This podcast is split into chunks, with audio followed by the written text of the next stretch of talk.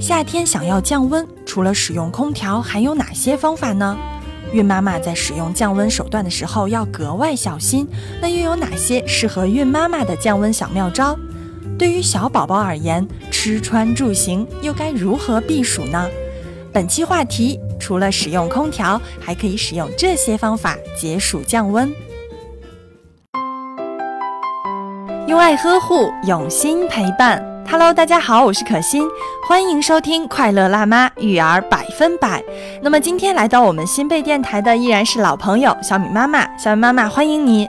可心好，大家好，我们又在快乐辣妈中见面啦。是的，那各位听众，如果你们有任何育儿方面的趣事想要分享，或者说有些困扰问题想找人聊聊等等，都可以在我们的节目下方留言，或者说在我们新贝亲子的微信公号或者新浪微博给我们留言都可以的。对，咱们可以一起探讨，一起聊一聊。是的，哎，小妈妈，你看现在这个夏天真的是越来越热了。是的，那我们上期有讲到炎热的夏天运用空调降温，只要谨慎一些，注意方法，比如说像孕妇、产妇、新生儿都是可以使用空调的哈。对。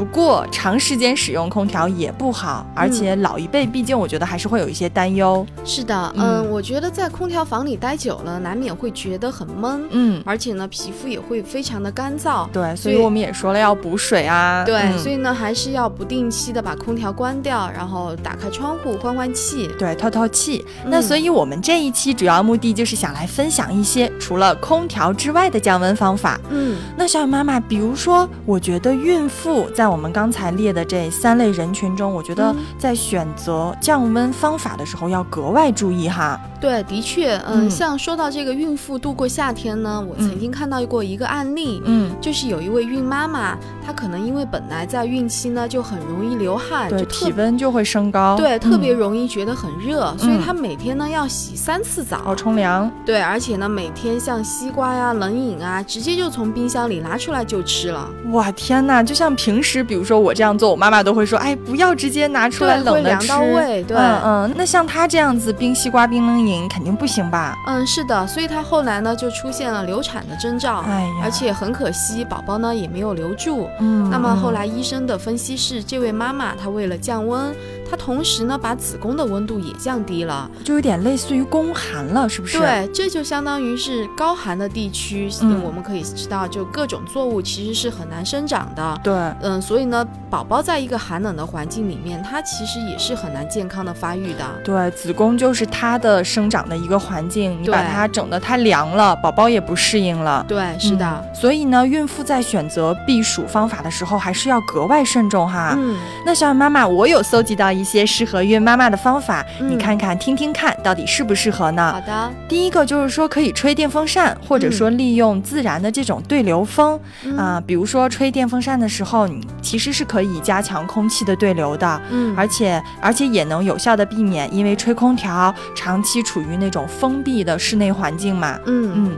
不过孕妈妈在吹电风扇的时候要注意，就是别直接对着风口吹。嗯，是的，其实，在不太热的时候呢，我觉得。吹吹风扇还是挺舒服的，对，嗯，不过我自己也是觉得，如果一直对着风扇吹的话，嗯，会觉得头疼脑热的，就很不舒服。对对对，所以就是你让它对着其他的地方吹，把屋子里面的空气吹得流动起来，这样的话，只要不直对着吹，其实就没事的。是的，嗯，还有推荐孕妇游泳的，嗯，哎，我觉得游泳本来就是一项比较适合孕妈妈的运动嘛，哈，嗯，对，你看它不仅能够缓解久坐带来的这种身体不适的感觉呀，而且。且游泳的话，在夏天肯定能够保持凉爽嘛。嗯。但是我觉得孕妇游泳的话，特别需要注意的是，一定要到那种人少一些的地方。嗯，还有呢，就是对水质的要求也比常人要高一些。对，要格外注意环境。对，要到那种很干净的游泳池去游泳。嗯，因为如果人多的话，万一发生了就是呃冲撞啊这种意外的话，就很危险了。对对，所以选择游泳池很重要。对，场地很重要。对，那我还看到了一个说法，就说人体降温最快的方法，其实就是让血液降温，嗯，然后利用流动的血液把凉意带到整个全身哈，嗯，所以就有人推荐选择血管丰富的地方，然后去，比如说在腋下，或者说大腿窝、脖子、手腕，嗯。啊，那相比列举的这几个地方，其实手腕是最容易操作的。对，就是说用流动的水去冲手腕，冲一会儿，让这种凉意散发到全身。对，嗯，其实我有的时候在办公室里面用电脑的时候，我会用一个冰袋，嗯嗯，垫在手腕下，就相当于是嗯代替鼠标垫吧。嗯，这样垫在手下的话，我觉得也能够达到就是降温的作用。对，然后利用一直在冰手腕，然后整个身体都凉下来了哈。是的，对，嗯嗯。那其实除了我搜到一些适合孕妈妈的降温方法之外，我还有关注到小宝宝夏天避暑的方法。嗯，那我记得之前咱们在讲防晒篇的时候有提到，呃，避免比如说在早上十点到下午四点这段阳光最强烈的时候出门。嗯，我想那个时候咱们是觉得为了防晒，现在想想更是为了防暑哈。嗯，对，而且呢，我们在防蚊虫那期的时候也是推荐大人要给宝宝穿浅色的，嗯，穿宽松轻薄的长袖上衣啊，以及长裤这种。对，防蚊虫嘛。对，确实要尽量选择这种棉麻质地而且宽松的夏装，就是又防蚊虫又可以防晒，还能避暑。是的，嗯嗯。不过现在夏天呢，我还是经常能够看到有些女宝宝的家长呢，给自己的孩子穿那种漂亮的纱裙呀，嗯，很多层的公主裙呀、蕾丝裙这种。嗯嗯，这种衣服的话虽然很美观啦，但是呢，就它的透气性并不好。哦。所以我觉得这么热的天给宝宝穿的话，其实很容易捂出痱子的。对，一层一层那个裙子一想也确实是不透气哈。嗯，那也不利于宝宝的体格发育。是对，有时候会看到宝妈给穿那种什么紧身裤袜啊那种。对对，确实。所以还是要穿透气棉质的衣服哈。是的，嗯。嗯，而且呢，我感觉在夏天的话，我们家长应该格外注意，让宝宝有充足的睡眠。哦，嗯，因为夏天是昼长夜短嘛，气温较高，那我们人体的新陈代谢呢也是很旺盛的，消耗呢也非常大。嗯，这个时候我们特别容易感到疲倦。对，而且夏天白天又长，然后如果再因为热晚上又睡不好的话，确实是睡眠有可能会受到影响。对，所以呢，充足的睡眠呢，可以让大脑和身体的各个部分都得到充。份的休息，嗯嗯，这样的话呢，也能够预防中暑。